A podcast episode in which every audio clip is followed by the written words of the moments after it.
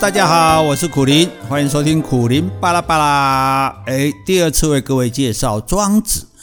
哎，为什么要介绍庄子呢？第一次介绍的时候居然没说。为什么？因为我出了一本有关庄子的书啊！你看我这个人多么的，诶，多么的不会做生意哈！诶，这个庄子这本书哈，这本书叫做《凡事问庄子》哦，不是说。烦不是平凡的烦，是心烦的烦，麻烦的烦。哈，你碰到有烦的事的时候，就来问庄子就对了。哈，这是苦林的庄子读书笔记。哈，那上一次呢，我们跟大家讲了这个大不是真的大，大也不见得好。哈，那接下来要讲的呢，就是。用有用没有用？哦，你看我们很容易讲啊，这个东西有什么用？那个没有用哈，诶，读那个也没有用，学那个也没有用，买那个也没有用哈。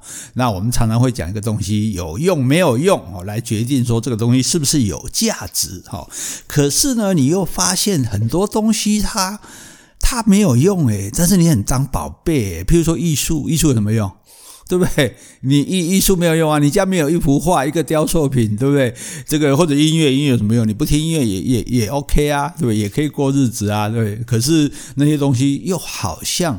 很有价值，好，所以这个有用没有用这件事情，哈，可能就不像我们表面上讲的那么肤浅，甚至很多东西就是因为它没有用才漂亮，哦，你看那个，你如果去早期的这个像苏联时代，或者说早期中国大陆的时候，房子盖得方方正正的，一点装饰都没有，为什么？因为装饰没有用啊。你干嘛做个屋檐啊？你干嘛做个雕塑雕雕出来的花雕花的东西啊？你看那什么文艺复兴时代的房子那么漂亮，漂亮的部分都是没有用的哦啊！但是没有用，好看呢，所以就知道怎么讲了哈。好，所以呢，我们就来讲这个今天的重点哈，庄子的重点叫做有用没用，重点在你怎么用哈。其实有时候哈没有用，搞不好是最有用的哈。那就算你没有读过庄子好了哈，很多人可能说我没有读过庄子，可是你一定知道有一个。故事哈，就是庄子跟惠施，恩惠的惠，施就是这个诶，施姓施的这个施哈，西施的施，两个人辩论有没有？子非鱼，安知鱼之乐？哦，你不是鱼，你怎么知道鱼这个的快乐？哈，这个呢，以后我们会讲到哦，你不要急哈，而且因为那个很那个比较深哈，我们现在是由浅入深哈，先从基础篇开始讲哈，所以那个将来我们有机会给大家讲，那非常有趣哈，不是不是你想的，只是。说两个人逞口舌之能而已，里面有很深的这个人生的思想哈。那反正呢，惠施跟庄子哈，在庄子这本书里面，他们两个可以说是天敌啦。哦，天敌就是说我天生就是要来跟你作对的了啊，就好像婆媳啊，就好像大老婆跟小三啊，不是啊，就好像有一些这个呃。动物啊，有一些鸟，它就专门要吃一些虫啊，这是它的天敌，就对了哈。譬如说，猫就是鸟的天敌哦。你看那个鸟金丝雀，从小是被人养大的哦，它没有到过野外哦，没有见过猫哦。可是我以前讲，我们家里面养养了金丝雀，猫在外面的屋顶上走过去哦。因为那屋顶半透明，所以我们看得到。但是那些鸟全部趴着不动。哎，奇怪，他这辈子没见过猫呢，他妈也没跟他说 猫很可怕，因为他也没见过他妈。对，可是他自然就知道，基因里面知道那是我的敌人。好，这个叫天敌哈。那所以庄子跟惠施呢，这见面就要抬杠的哈。那有一次呢，惠施就跟庄子讲，他说：“我啊有一棵很大的树，那树的主干呢就长了很多的木瘤，哈啊长了很多瘤哈，然后树枝呢歪七扭八，哦没有一个地方是整齐的。那它就长在路边，哈，但是呢，因为它很多木瘤嘛，又歪七扭八嘛，哈，所以它也不是一个好的素材。那从来没有一个木匠会去看它一眼，哦，就意思说这这棵树菠萝用的地方，好，然后。他讲这干嘛？他当然不是讲树，他在讲庄子。他说：“现在你常讲的这些话，哈，在我看来，也就跟这棵大树一样。”根本是大而无用，谁会吃你这一套？哦，意思说庄子你讲那个话不合时宜啦，对不对？人家别人讲都是要，比如说什么抒情张仪，对不对？就这就是要怎么合纵连横，不然那孔子孟子起码讲要怎么齐家治国平天下，对吧？啊，你庄子刚才讲那什么大不是大啊，什么有用没用？哦，你这个谁会吃你这一套？哈。结果庄子怎么回答呢？庄子哦，他也不会直接讲。他说：“你有没有看过那个狐狸跟野猫？哦，他们狐狸跟野猫，他们干嘛？他们为了要捕食啊，要找食物吃，东窜西跳，爬低登高。结果往往中了机关，死在陷阱里面，哇！所以这个 他这个就很厉害哦。庄子就直接考试这个惠施就对了，把他挖苦嘲讽一番，说你 你你就跟那狐狸野猫一样啊，不窜来跳来跳去的，赶来找找我的这个找 找林北麻烦，说我讲的话跟那个那棵树一样没有大而无用哈。那你其实你说你以为你自己很活跃，你很容易中机。关死在陷阱里哦，然后他才说哈，先把对方损一顿，啊后才说，他说，如果你有这样的一棵大树哦，那你为什么不把它种在那个广大空旷的地方呢？哦，那你就可以很舒服的在树下面休息呀。那这一棵树呢，既然没有其他的用处，它又不会妨害到别人，它自然就不会有人来砍伐，那你自然也就不用操心了啊，诶，对不对？所以你看，这就不一样了哦。所以他们两个在争辩的呢，其实就是有用跟没用的这种区别。哦，你认为那棵树不能砍下来，这个做材料，不管是做建材或者雕刻什么也好，因为它上面又长了瘤很多瘤嘛，然后又树枝又歪七扭八嘛，对，你觉得它没用。可是我觉得，如果你把它种在空旷的地方，哦，它也不会挡住路啊。然后呢，大家就可以躺在树下休息啊，那不是很有用吗？哎，对不对？而且这个树还不会被砍，那不是很好吗？那你还操什么心呢？哦，所以两个这个心态心境就不一样。一个只想到说我可以怎么样来实际的利用它，另外一个讲说，哎，它可以有不同的这个用处。哈，这这那在这个前面，庄子也有讲，他有一个宋国的人呢，他带着很多帽子和衣服到南方的越国，哈，就是吴越越这个越南的那个越哈越国呢去贩卖。哦，他想说。可以赚到一大笔钱，因为那边嘛比较这个也落后一点哈，比较蛮荒一点，所以我戴帽子、戴衣服去卖这样。可是到了越国一看哦，哎，越国人哦，他们都是把头发剪很短。哦，然后全身都光溜溜，而且身上哦都是刺青，刺得满满的哦，这些人应该很耐痛哦，所以他们根本就没有在穿衣服，根本就没有戴帽子哦，所以衣服跟帽子对他们来讲就一点用处都没有哦。那这个宋国人这个发大财的梦就碎了哈，诶，这个我不是在讽刺谁哈，这是真的是庄子讲的哈，当然。真的有人说什么衣服都不穿，然后身上只有刺青吗？那我这个我们讲过哈，庄子它里面很多是神话预言，它编出来的。那编出来的目的是告诉你什么呢？告诉你就说这个还是相对论。之前讲大不是大哦，那所以大小长短都是相对的哦，大不是大小不是小，长也不是长，短也不是短哦。那有用没有用也是相对的哈。你认为衣服帽子有用？问题是我剃光头。我更不戴帽子，好好，那而且我不穿衣服，那那就没有用了，好，所以你说什么东西有用，对你有用的未必对我有用，啊，对我有用的未必对你有用，啊，所以呢，你就是不要执着，同样我们一直在强调的，非怎么样不可，哈，人就是不要有这种非怎么样不可的这种这样的一种心态就对了，哈，好。那同样的，在这个《逍遥游》哈，就是我们在讲庄子的第一篇这一篇里面呢，惠施哈，他反正他就是一直挑战庄子就对了。他就说，那个魏王哈，魏国的这个魏王哈，他给了我一些大葫芦的种子哈，这个大葫芦的种子，我就拿去种，种了以后呢，就结了一个好大的葫芦。可是这个很大的葫芦呢，它的质料就不坚固啊，用来装水呢，诶一拿起来就破了啊，因为它不坚固嘛。那你把它从中间切成两个瓢，哎呦，太浅了，也不能用来装东西啊。所以既不能装水，又不能装东西。它所以这个葫芦虽然大，可是大的没有用处啊。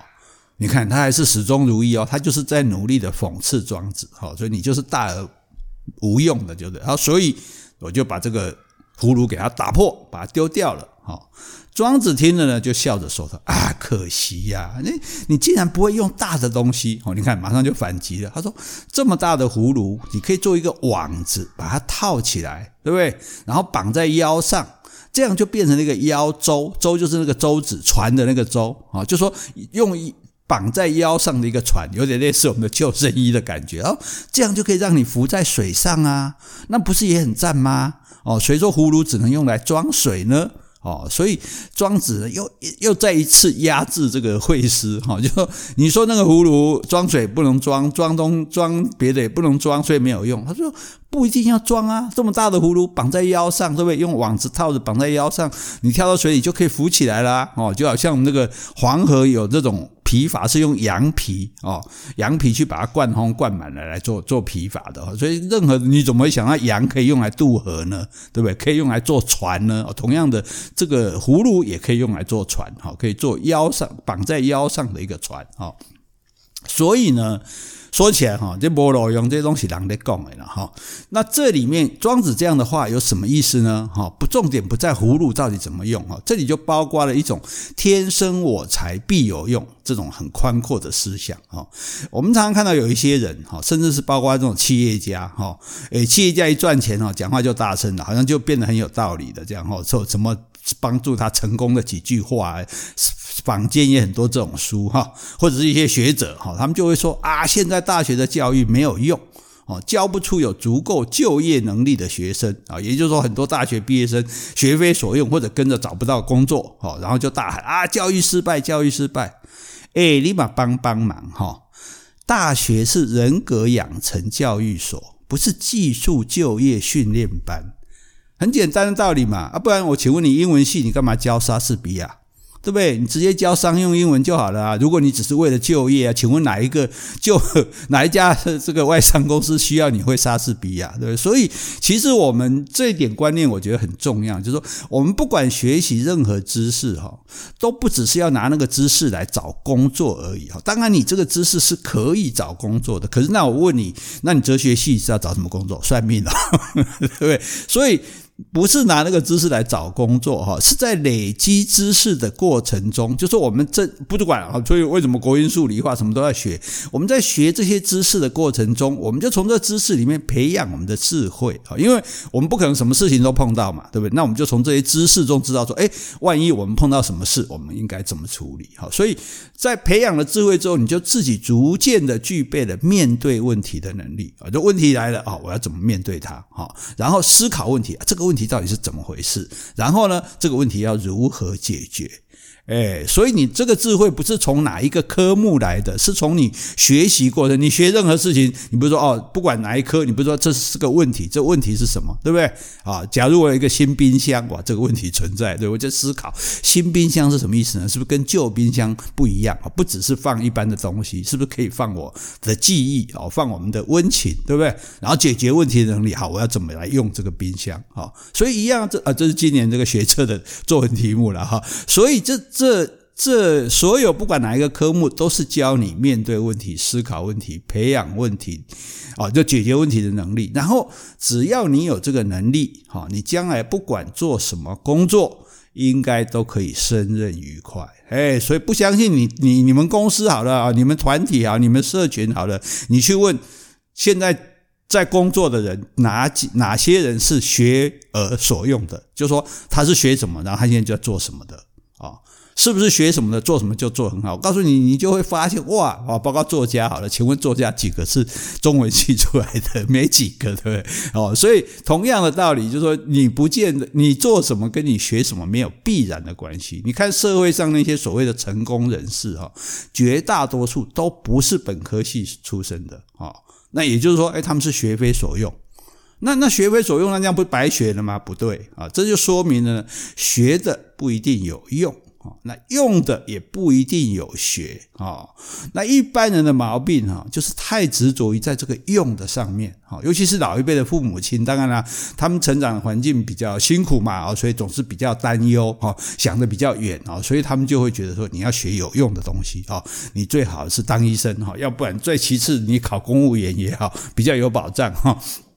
那因此你看，你如果你在那个时代说学跳舞，他就会说学跳舞有什么用？哦，后来林怀民出来之后，他们就闭嘴了哈，因为跳舞可以跳成林怀民，对不对？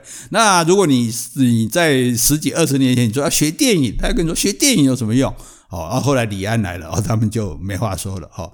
所以一样的，就是说，如果你聪明一点哦，你就不会嬉笑着说，就像我刚刚讲的啊，学哲学有什么用啊？算命了哈。那你看庄子，他就是一个伟大的哲学家，对不对？他的思想影响了千百年来的华人呢。哎，这厉害吧，对不对？你说赚钱他没有啊？你没看到他赚什么钱啊？做官他也没有啊，对不对？这个呃，孔子至少还在鲁国做过司寇，他连官也没做过。你说成名也不是当代他就成名啊，那个时候受欢迎的也不是他，对不对？所以他成名也是死后的事，好，就包括现在各位这个听众好在内。你可能也说教室里有听过啊，老师好像有讲过有庄子这个人，好，然后课本上可能读过几个字这样子，啊，什么老庄思想啊，但是呢，你应该不会是他的粉丝，好，那如果你是他的粉丝，那恭喜你哈，那你听起来应该会特别的开心哈。可是，那你敢说庄子没有用吗？对不对？所以啦，那你说学哲学有没有用呢？哈，那我们来讲一部一部影集哈，《良医莫非》The Good Doctor，哈，不晓得大家有没有看过哈？他就是讲一个自闭症的小孩。那一个自闭症小孩一一般来讲说，这个这个会有什么用呢？对不对？所以他的很亲的父母亲甚至很后悔把他生下来，因为他没有好像没有什么能力跟人家交流嘛，对不对？所以所以这个这不会做人，那你能做什么事呢？可是呢，自闭症的小孩，因为他他。太另外一个名称，他他有一个学者症候群，就是说他有独特的这种专注力，哈，所以我们一般人没办法那么专注，可是他可以非常的专注，啊，然后他有三度空间的思考力，啊，然后呢，他不太有同理心。那你说不太有同理心不是缺点吗？可是，诶如果是做一个医师，搞不好有时候你就不能太有同理心。就大家都这样想的时候，你的想法可能要稍微不一样，或者说，诶，我觉得该做的我就是要做，我不去考虑那么多，考虑说会不会失败啊，啊，考虑说他爸妈会不会难过啊什么的哈。所以，因为独特的专注力、三度空间的思考力，还有不太有同理心这个特性，他变成一个杰出的外科医生啊。我觉得这个这个影集其实它非常的感人，很有说服力，就告诉你说，诶。你说有没有用啊？对不对？重点不在于有没有用，啊，重重点在于怎么用啊。所以呢，庄子哈，他就给了这个惠施哈一个很好的教诲哈，包括那棵树，包括那个葫芦哈，他说有用没有用啊，都是相对的哈。世界上呢，不存在完全没有用的东西，或者完全没有用的活动啊。比如说，你说小孩在玩，而玩有什么用？哎，玩有用哎！你小孩如果你那小小孩如果都不不爱玩，不会玩，就完蛋了。为什么？玩就是在学习肢体的协调啊，对不对？手脚会用啊，会走路啊，会为什么小孩子都喜欢自己吃东西？明明不太会用餐具，自己去推车子，明明就不太会走路，还这他就是。肢在这个玩玩乐中，他的肢体就协调了，然后反应就变灵活了。而且呢，你要适切的表达，因为你要跟人家玩，你要告诉人家说：“哦，我要这个，我我要怎么样？”哦，所以肢体协调力、这个灵活的反应跟适切的表达，都是在玩中去学来的。诶，游戏中学习是最好、最有效，而且最开心的。你看，如果小狐狸、小野猫，对不对？吃饱了就在那边玩，你以为他们在玩什么？他们顺便学习打猎。哎，因为要不然，要不然将来怎么怎么可能一长大就忽然会打猎了？好，所以他们也是在学习啊。所以怎么没有用？简直太有用了嘛，对不对？那如果你再严格来看一点哈，所有的艺术都是假扮行为的物件。吃饱了太闲了，好，其实是没有用的嘛。